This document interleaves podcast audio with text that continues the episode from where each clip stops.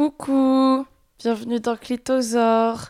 D'avance, euh, désolé pour les bruits, j'enregistre depuis la maison de mes parents et il y a des bruits de, radiateurs et des bruits de pluie sur les Velux. Aujourd'hui, j'ai décidé de parler de règles. Putain, j'ai monté les escaliers, je, suis déjà essoufflée. De règles de cycle menstruel. Et pour cela, euh, bah, je suis accompagnée, euh, comme d'habitude, de Archie. Coucou Archie. Coucou tout le monde.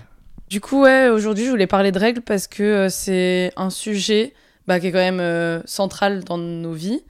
Donc, je me suis dit, bon, bah, pourquoi pas parler de règles, étant donné que la seule fois où j'en ai vraiment parlé, c'était dans le tout premier épisode de, de Clitosaure. Et en plus, le thème central, c'était pas nécessairement les règles, mais plutôt euh, se faire lécher quand on a ses règles, tout ça, tout ça. Alors que là, j'aimerais bien parler bah, de nos rapports aux règles, comment notre rapport aux règles a évolué, etc. etc. On peut commencer par euh, dire euh, comment ça s'est passé quand euh, nos règles sont arrivées. Je te laisse répondre. Du coup, moi, la première fois que j'ai eu mes règles, je m'en suis rendu compte que j'étais chez moi. J'allais avoir peut-être euh, 11-12 ans, j'étais en cinquième et j'ai grave, grave flippé. Je voulais pas que ce soit maintenant. Comme j'étais grave flippé, je me suis un peu répété des mantras dans ma tête en mode non, je ne veux pas que ça arrive, c'est pas possible, pas maintenant. Et elles sont réapparues plusieurs mois plus tard. Et à partir de là, le cycle a été assez régulier. Et voilà, enfin, ma mère était trop heureuse parce que c'est bon, je devenais une femme, une adulte, blablabla. Un peu ce bail du rituel de, de passage. Au début, tu voulais absolument pas les avoir. D'ailleurs, pourquoi tu voulais pas les avoir? Je sais pas, c'est hyper bizarre. C'est un peu comme euh, lorsque j'ai commencé à avoir des poils. Bah, j'ai eu la même réaction. J'étais en mode, euh, je sais que c'est normal, je sais que ça arrivera un jour, mais là, ça peut pas être maintenant. Ce qui fait que je prenais des tout petits bébés ciseaux et tout pour tout couper, raser, etc. Parce qu'il y avait un truc de, euh, j'ai pas envie de passer à l'âge adulte. Je sais pas. Euh, du coup, moi, comment euh, mes règles sont arrivées? Bah, J'avais mm, 12 ans, je crois. Et un jour, j'avais des taches au fond de ma culotte. Mais sauf que c'était des mini taches et elles étaient genre marron. Et moi, pour moi, les règles, bah, c'était rouge. Et c'était vraiment mais tout minus, minus, minus. Et du coup, euh, je me suis posé la question, genre, euh, 3 secondes, est-ce que c'est mes règles? Et après, je me suis dit, non, c'est pas possible. Euh, genre, euh, ça ressemble pas à ça. Et du coup, j'ai mis ma culotte au sale. Et c'est là que ma mère m'a dit, mais Adèle, c'est quoi ça? Et j'ai dit, bah, je sais pas. Et elle m'a dit, bah, c'est tes règles. Et enfin, pas du tout en mode shaming ou quoi, juste elle m'apprenait que c'était mes règles. Et là, j'ai fait, ah, ok, ça ressemble à ça. Donc, du coup, pendant, pendant un petit bout de temps, j'ai eu un flux qui était minime. Et où je mettais des micro, micro serviettes qui ressemblent limite à des, à des protège-slip. Elles étaient pas bleues, tes règles? Non, elles étaient euh, rouges, marron, euh, parfois roses, mais pas bleues. Comment ça s'est passé après ta vie euh, avec tes règles ou avec ton cycle menstruel? Les premières années où tu as eu tes règles, genre collège, lycée, comment c'était? Bah, je me souviens que du coup, ma mère voulait absolument que mon cycle soit régulier. On est allé plein de fois chez l'acupuncteur pour que mon, cycle devienne régulier. Je sais pas pourquoi elle était hyper attachée à ce que mon cycle soit régulier. Je j'ai jamais compris. Donc, ce qui fait que j'étais obligé d'aller chez l'acupuncteur. Et du coup, euh, j'étais obligé de dire à l'acupuncteur bah voilà, j'ai eu mes règles de tel jour à tel jour. Et il notait sur son petit papier. Et ça a duré peut-être un an, deux ans. Et au fur et à mesure, mes règles se sont sont devenues plus régulières, mais je sais pas si l'acupuncture a réellement joué un rôle ou pas. Après, sinon, je crois que j'ai jamais eu trop de grosses douleurs de règles. Peut-être une ou deux fois, mais ça, c'était totalement gérable. Mais par contre, ce qui me, ce qui me hantait, c'était euh, la fameuse tâche, quoi. Et toi, du coup, euh, Déjà, je trouve ça ouf que ta mère ait été emmenée chez l'acupuncteur euh, pour que ton cycle soit régulier. Enfin, je sais pas, après, tu dois avoir une espèce de pression par rapport à tes règles, comme s'il n'y avait pas déjà suffisamment de pression par rapport à nos corps. Ben, moi, euh, mes premières années de règles, ça s'est très bien passé. J'avais aucune douleur. Je me souviens juste d'une fois où j'étais euh, au lycée, où je me suis retrouvée à l'infirmerie à cause de mes règles. Mais c'était pas euh, quelque chose de récurrent. Et puis de toute façon, j'avais toujours appris que bah, les règles, ça pouvait faire mal. Donc je me questionnais pas en fait sur mes douleurs. Je me disais, bon, bah voilà, là, c'est une fois où j'ai eu mal. Pareil comme toi, j'avais peur d'avoir une tâche. Je pense comme un peu tout le monde, tu vois, il y a vraiment ce truc de euh, les règles, c'est tabou. Moins maintenant, mais en tout cas, moi à l'époque, c'était le cas et j'ai l'impression que même si moi maintenant, ça reste tabou. Et euh, du coup, euh, dès que tu avais tes règles, il fallait que tu demandes en scred à une personne si elle avait pas des tampons ou des serviettes et on te le filait comme si c'était un sachet de coke. Et ça m'est arrivé au collège de. En gros, j'avais, je portais un pantalon blanc. Grosse erreur quand t'as tes règles. Enfin, grosse erreur. Non, en vrai, on devrait s'en foutre, hein, mais bon. Et on a fait une bataille d'eau et mon tampon a, dégouliné. Enfin, il était trop plein. On a fait une bataille d'eau avec euh, mes copines et des mecs euh, devant le collège. Et ils nous ont suivis euh, voilà, jusqu'à chez moi en mode on rigole, blablabla. Et en fait, quand je suis arrivée chez moi, je me suis rendu compte que mon pantalon était genre blanc-rose. Ouais, en fait, j'avais un flux normal, j'avais pas trop mal au ventre, mais dès mes 16 ans, j'ai commencé à me faire vomir. Et du coup, je suis passée par beaucoup de phases où j'avais pas mes règles. Pendant 3, 4 mois, parfois 6 mois. À chaque fois, je me disais, mais ça se trouve, euh, c'est que je suis enceinte et tout. Et non, c'est juste que je m'alimentais hyper mal et que je me sous-alimentais en fait. Concernant les douleurs, le fait que tu devais aller à l'infirmerie euh, parfois, même si c'était rare, ça me fait penser à euh, une fille qui était dans ma classe et qui, une fois sur deux, je dirais, était mes pliés en deux de douleur et elle avait trop mal et ça se voyait qu'elle était sur la défensive et qu'elle savait qu'elle allait pas être crue, qu'on allait dire ah t'abuses, t'exagères, c'est bon, c'est que tes règles. Du coup, je me demande si elle avait pas de, si elle si elle avait slash elle a pas de l'endométriose et elle en a chié non seulement des douleurs en soi, mais le fait de pas être crue, et c'est, horrible quoi. Enfin, non seulement c'est tabou, mais en plus il faut que tu souffres en silence. ça doit être un non-sujet, ça doit être inexistant quoi. Déjà en tant que meuf, ou en tant que minorité de genre, tes douleurs elles sont forcément euh, amoindries. Parce que en fait t'es un peu une chochotte. Et on parle tellement peu de règles et tellement peu des douleurs de règles que bah, c'est pareil, tu, tu dois pas en parler toi quand ça t'arrive. Et l'endométriose, moi, j'en avais pas entendu parler euh, avant il y a 5 ans. Donc, euh, déjà, il y a un désert médical là-dessus. Mais en plus, les personnes qui souffrent d'endométriose, actuellement, peuvent un peu plus en parler, mais c'est quand même chaud. Mais avant il y a 5 ans, c'était dead, quoi. Enfin, cette personne, typiquement, je pense qu'elle a, elle a pas su qu'elle avait l'endométriose avant un, certain bout de temps. Comment parler de tes douleurs quand tu sais pas que c'est vraiment une maladie, en fait? Tu te dis juste, euh, ben en fait, je suis plus euh, sensible que les autres, plus chuchote que les autres. Tu, tu, dois te questionner aussi pourquoi moi ça me fait autant mal et les autres ça va? Et j'imagine même pas pour euh, nos mères, nos grands-mères, ça devait être encore pire. Parce que au, moins maintenant il y a un terme et on peut se reconnaître dedans. Et je me souviens aussi que quand j'étais au collège, même moi je le disais, quand une meuf était énervée, on lui disait Ah, mais t'as tes règles ou quoi? Du coup, c'est une manière déjà bah, de dénigrer la colère, les émotions des meufs, parce que les meufs, euh, quand elles sont euh, en colère, c'est des hystériques. Et du coup, si t'es en colère, ça peut pas être parce qu'il y a eu une injustice, parce que euh, c'est tes émotions, parce que c'est ton ressenti. Non, c'est forcément lié à une hormone pendant tes règles. Chose qui est absolument fausse parce que ton pic d'hormones, il est juste avant tes règles, il est pas pendant les règles. Donc à la limite, on pourrait te dire, bah t'as ton SPM ou quoi? Euh, le SPM, c'est le syndrome prémenstruel, donc c'est ce qui vient avant euh, les règles. Mais dire t'as tes règles ou quoi, c'est genre juste stupide. juste t'es, vénère et à juste titre, et ça a rien à voir avec tes règles. Clairement, moi, mon SPM, il me fait vriller parfois, donc oui, c'est une réalité que tes hormones, elles peuvent avoir un impact sur tes comportements. Mais ça veut pas dire que les gens peuvent se permettre de faire des réflexions sur euh, comment tu réagis. Mon SPM, des fois, je vais bien le vivre, mais si je suis un peu anxieuse, si j'ai des trucs dans ma vie qui m'angoissent, eh ben, euh, mon SPM va être hardcore parce que je vais avoir des, très grosses montées d'angoisse. Mais c'est parce qu'il y avait des angoisses déjà euh, à la base. Et donc, si quelqu'un vient me dire Ah, mais pourquoi t'es relou, t'as ton SPM ou quoi? Bah, en fait, c'est pas parce que j'ai mon SPM que mon angoisse, elle est inexistante que mes émotions, elles sont inexistantes. Et c'est naze de réduire à ça. Et, et surtout, c'est hyper violent. Enfin, tu te tapes déjà énormément d'angoisse, d'anxiété, euh, de tristesse euh, ou de colère. Si en plus on vient te réduire à, tes hormones, t'es là, c'est bon quoi. Faudrait vraiment qu'il y ait cette éducation aussi, euh, qu'on nous parle de ça dans nos fameux cours de SVT sur la sexualité, sur la contraception, blablabla qu'on prononce les mots euh, d'endométriose, de SPM, et qu'on nous explique et qu'on nous dise que c'est ok, que ça existe.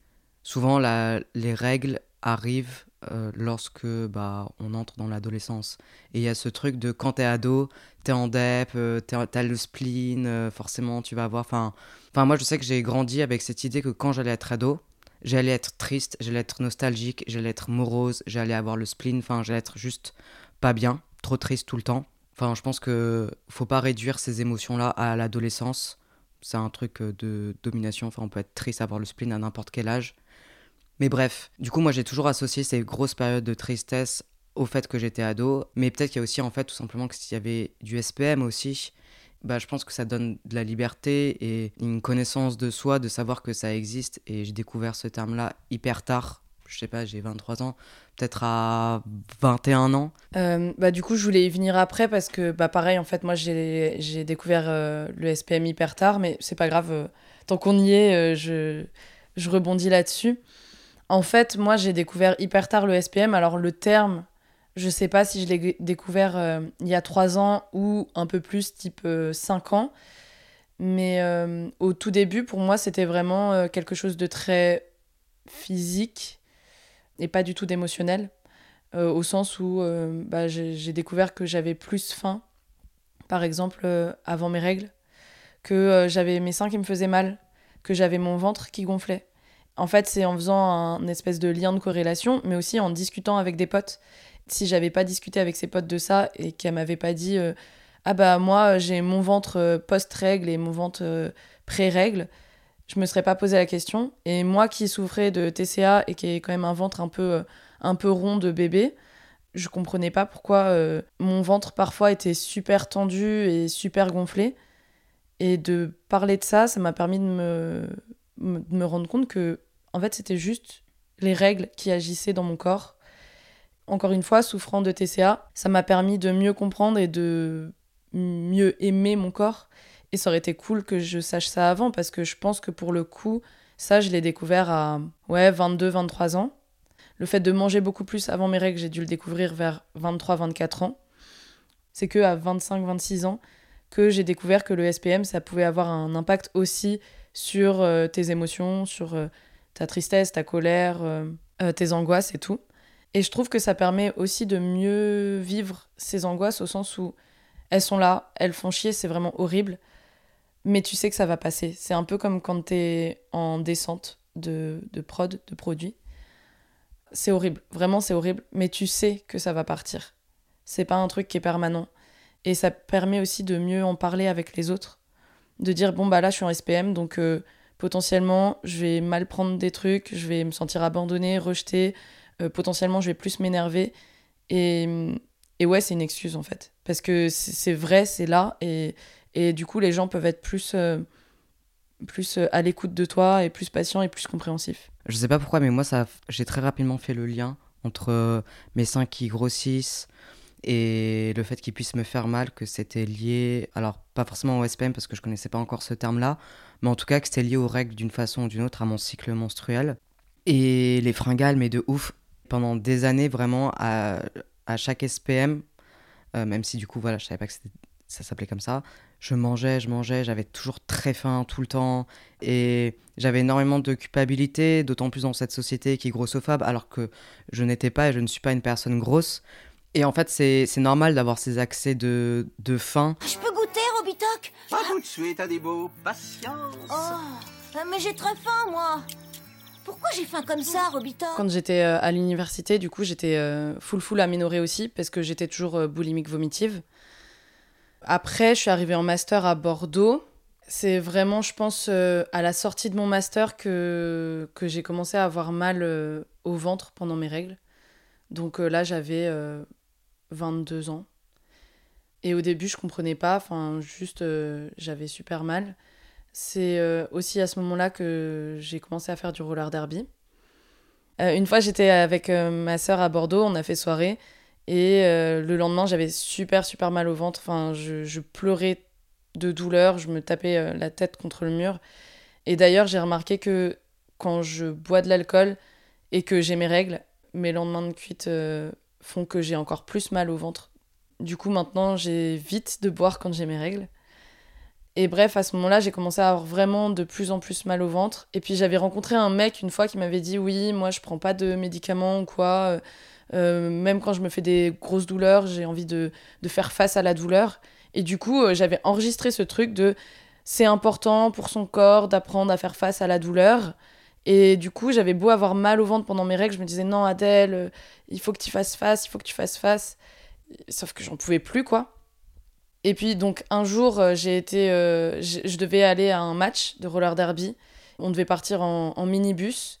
Et j'avais mes règles. Et j'avais vraiment mais trop mal au ventre.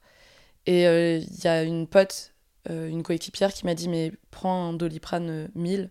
Et j'étais non, je veux pas prendre ça, euh, ça va rien me faire, et puis euh, ça, servi... enfin, ça, ça servira à rien, euh, il faut que je fasse face à la douleur et tout. Et puis au bout d'un moment, j'étais tellement dans le mal que je l'ai pris, et ça a révolutionné ma vie. Je pense que les gens qui m'écoutent, qui ont des grosses, grosses douleurs pendant leurs règles, vont se dire que je suis une petite joueuse, parce que moi, c'est avec un doliprane 1000 que ça part, mais enfin, avec plusieurs. Mais ouais, le doliprane 1000, je sais pas ce que ça fait dans mon corps, mais ça me shoot. Genre, une fois, j'ai fait une insomnie, j'ai pris un doliprane 1000 et ça m'a endormi. Et bref, euh, quelques temps plus tard, j'ai été voir un ostéo parce que euh, j'avais mal au dos et que euh, j'avais déplacé pas mal de trucs au derby, que j'avais besoin que mon corps soit remis en place. Et en fait, le mec m'a dit Mais est-ce que vous avez mal pendant vos règles? Et j'ai dit Bah oui, mais enfin, comme tout le monde, parce que depuis que j'étais petite, j'entendais que bah, c'était normal d'avoir euh, mal pendant ces règles. Ah oui, c'est ça que j'ai pas dit. C'est que j'ai eu mes règles, ensuite j'ai pris la pilule euh, à 14 ans. Donc pendant deux ans, j'ai eu mes règles normales, mais après j'ai été sous pilule. Et après, euh, j'ai eu de l'aménorrhée à cause de, de mes TCA. Donc ce qui fait que quand j'ai commencé à avoir mal au ventre, je l'ai relié au fait que j'avais arrêté la pilule en fait et que ça avait un peu tout fait disjoncter, ce qui est possible. Mais en gros, il m'a dit mais mais c'est pas normal euh, d'avoir mal euh, quand on a ses règles. Et des fois, ça vient tout simplement du fait que euh, vos organes sont un peu mal placés, déplacés. Et du coup, il m'a fait un truc, il m'a manipulé, mais genre de manière très douce. Je pense qu'il a touché les. Comment ça s'appelle? Le fascia. Le fascia, c'est ce qu'on appelle un tissu conjonctif. C'est un assemblage de cellules qui sert à joindre, à séparer ou à supporter d'autres cellules. Et pendant huit mois, j'ai plus du tout mal au ventre pendant mes règles. Ça a été genre la révolution pour moi. Et puis après, j'ai voulu reprendre euh, rendez-vous avec lui, mais il avait déménagé. Et du coup, après, bah, je me suis dit, bah, c'est bon, c'est dead, maintenant je prends, je prends des médocs. L'astuce, c'est d'en prendre dès le début, parce que comme ça, t'as moins mal euh, au fur et à mesure euh, de tes règles. Et du coup, oui, après, j'ai fait un test d'endométriose qui a été négatif, qui s'est révélé négatif. Et après, j'ai été voir un kiné quand je suis arrivée à Paris. J'ai été le voir parce que j'avais mal au ventre et que en fait j'avais un peu des problèmes d'intestin et tout. Et le fait qu'on bosse beaucoup sur mon, sur mon ventre et mes intestins, je me suis rendu compte que j'avais moins mal pendant mes règles. Et il m'a dit que c'était normal. Parce que parfois, on, peut avoir euh, une inflammation au niveau de, des intestins qui prend bah, de la place parce que c'est un peu gonflé. Et comme euh, pendant tes règles, ton utérus euh, bah, gonfle aussi, prend de, prendre de plus en plus de place, bah, ça appuie sur l'inflammation que tu as déjà au niveau de tes intestins et c'est ça qui peut potentiellement te faire mal. Et du coup, moi, je pense que c'est plus lié à ça, en fait, c'est plus lié à mes organes internes et tout que de que de l'endométriose. Mais il n'empêche que bah, ça fait mal quand même. C'est trop cool que ce médecin t'ait dit, mais en fait, c'est pas normal d'avoir mal. C'était exactement comme un peu les, les clichés qu'il y a sur les règles le, ventre barbouillé un peu. Euh. Moi, je voyais ça plus comme une manière euh, de s'échapper. Par exemple, en cours, celle qui venait pas à la gym, pour nous, c'était une manière de s'échapper parce qu'on voyait pas ça si, si intense. On prenait ouais, un médicament et puis voilà, elle peut faire, faire sa vie. Comme ils nous montrent dans les pubs. Pendant mes études, euh, bah, j'ai jamais eu mal. J'avais un, un, flux assez, assez régulier, enfin des règles assez régulières. Je savais que j'étais assez privilégié quand même ce n'est que depuis que j'ai pris et arrêté de prendre de la testostérone que maintenant mes, mes SPM sont beaucoup plus hardcore et mes règles sont plus douloureuses. Et je refuse en fait de prendre des, des médocs parce que ça fait chier de prendre des médocs. Enfin, mes parents ne m'ont pas éduqué euh, à prendre des médocs dès que j'ai mal ou quoi. Et aussi parce que je pense qu'un peu comme toi, j'avais ce, j'ai ce truc encore en tête de. Euh, il faut affronter la douleur. Euh. Si on avait des soins de kiné et de d'ostéo gratuits, et ben on n'aurait pas à prendre ces médocs-là. Si on était formé à faire de la kiné euh, les uns les autres et de l'ostéopathie, ben on n'aurait pas à prendre ces médocs-là. Ça dépend pour qui. hein. Là, je parle de moi pour euh, les doliprane. Après, c'est sûr qu'en termes d'o- d'endométriose, euh, bah, en fait, euh, le problème, c'est qu'il n'y a même pas de médoc.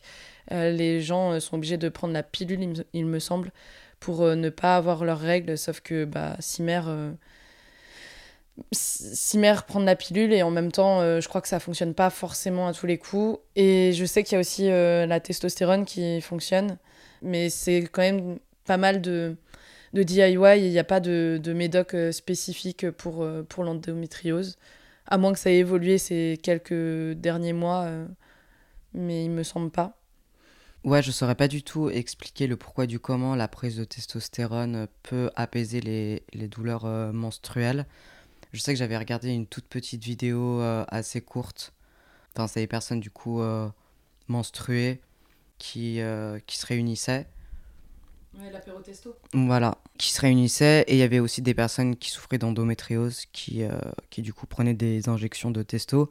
Mais c'était vraiment, d'après ce que j'ai compris, des, une mini, mini, mini dose parce que faut savoir que du coup, une ampoule, c'est. Enfin, en gros, ça va de 0 à 1 et ça fait donc 0,1, 0,2, etc. Et à mon avis, c'était des millilitres vu comment l'ampoule est petite. Moi, par exemple, j'ai commencé la testo à 0,3 et déjà, il y avait des modifications au bout de deux mois.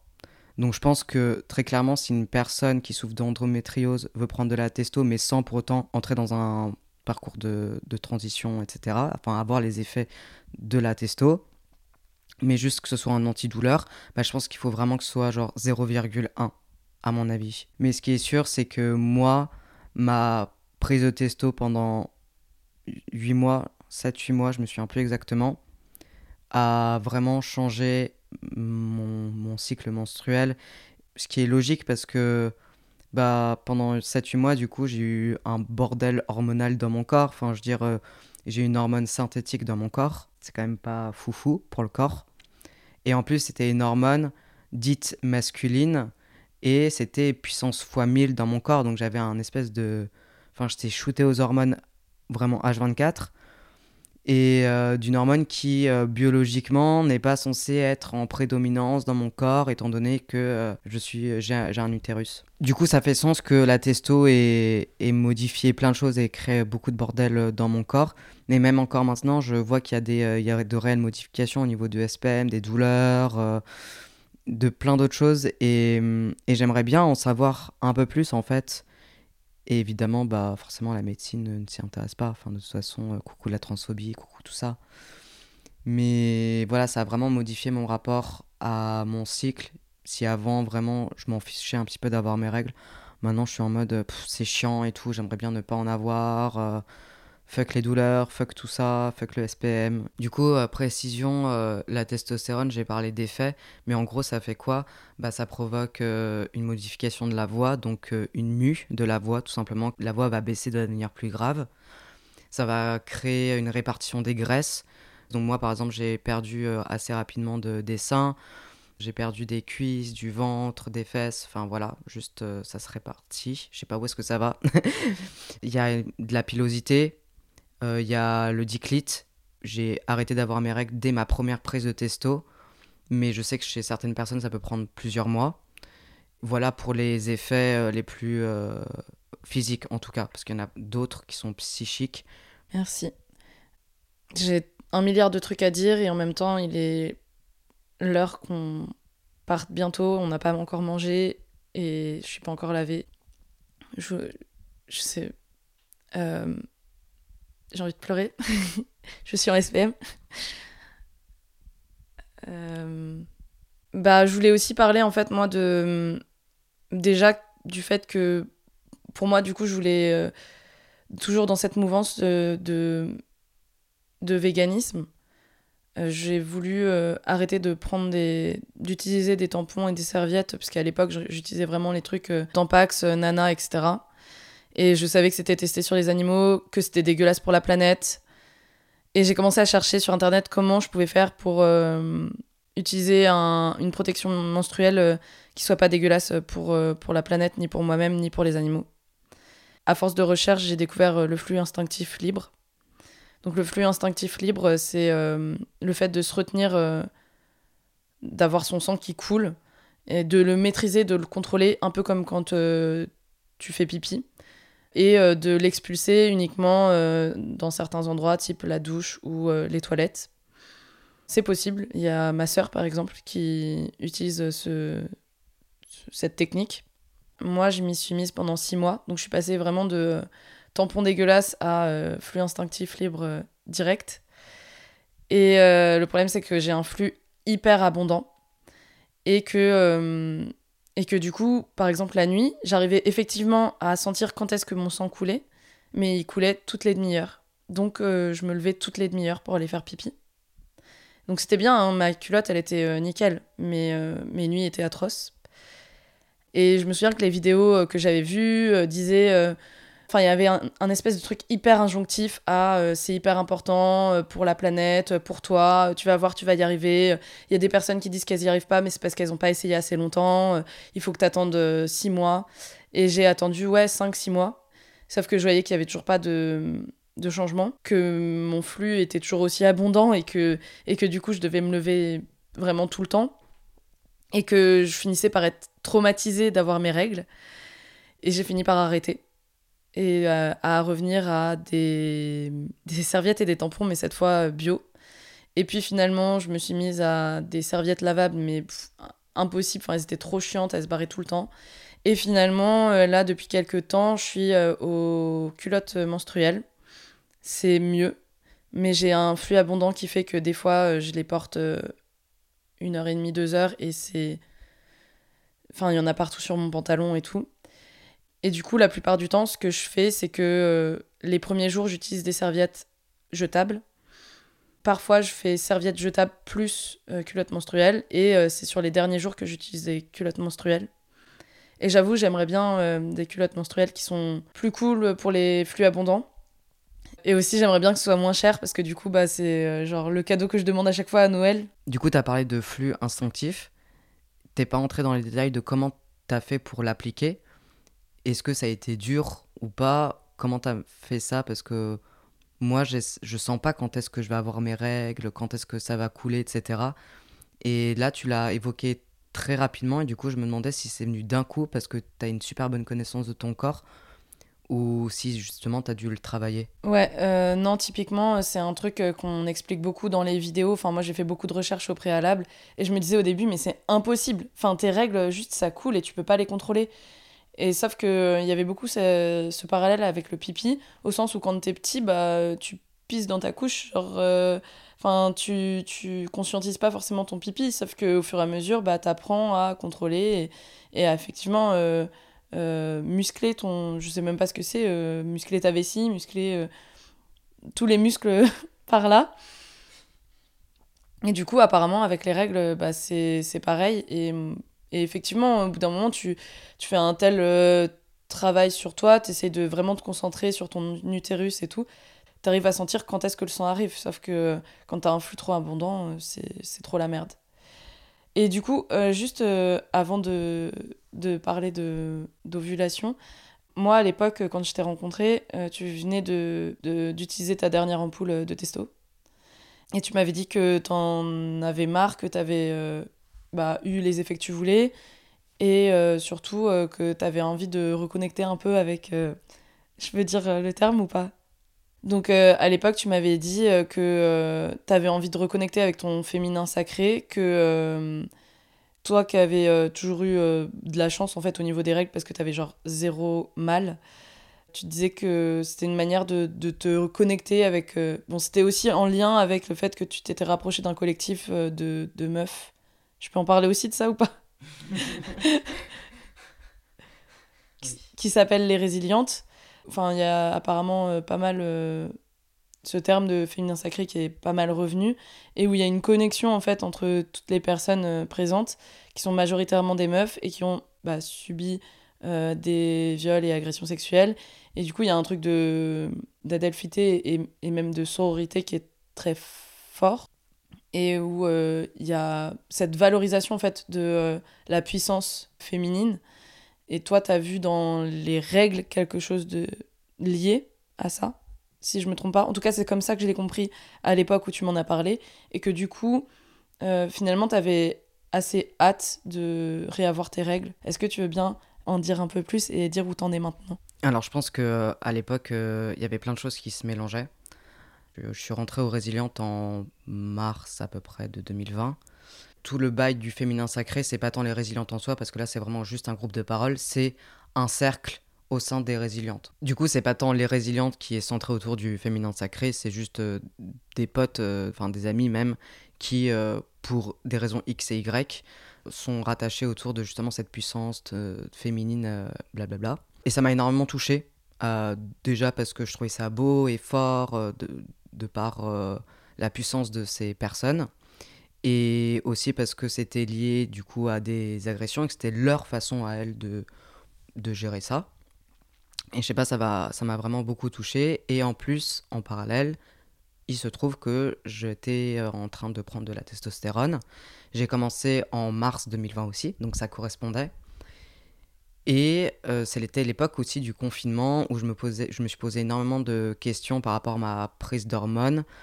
J'avais envie d'acquérir certaines euh, choses, c'est-à-dire acquérir par exemple une voix plus basse, euh, une répartition des graisses. euh, à l'époque aussi, la pilosité euh, faciale pouvait éventuellement m'intéresser. Bref, mais vu qu'on était en période de confinement, bah ça c'était cool, je pouvais le voir, mais il c'était aussi une façon de combattre la dysphorie sociale, donc c'est-à-dire le fait que des gens puissent me mégenrer, me disent direct euh, madame, moi je voulais qu'il y ait un petit peu un doute, ou que parfois on, me dit, on puisse me dire monsieur, ou bref voilà. Et là on était en confinement, donc j'avais pas du tout ça, donc je, me, à paniquer dans ma tête, à me dire mais est-ce que vraiment tu prends la testo pour les bonnes raisons?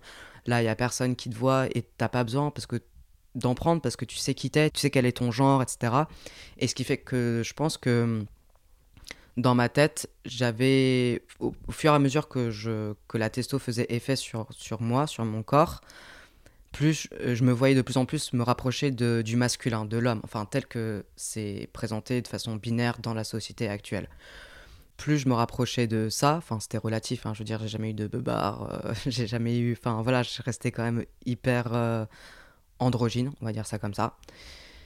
Mais plus je prenais de la testo, plus j'avais peur de ressembler à un homme cis en fait. Et plus j'avais peur de ressembler à un homme cis, plus je me suis dit il faut que tu arrêtes de, de prendre de la testo, il faut que tu te rapproches de quelque chose du féminin, de quelque chose qui est en toi et dont peut-être tu as eu honte pendant des années et des années et des années. Mais bon, ça c'est plus mon travail avec ma psy. Mais je me suis rendu compte qu'aussi j'avais pendant plusieurs années une honte et une peur de tout ce qui était associé à ce qui est dit euh, féminin.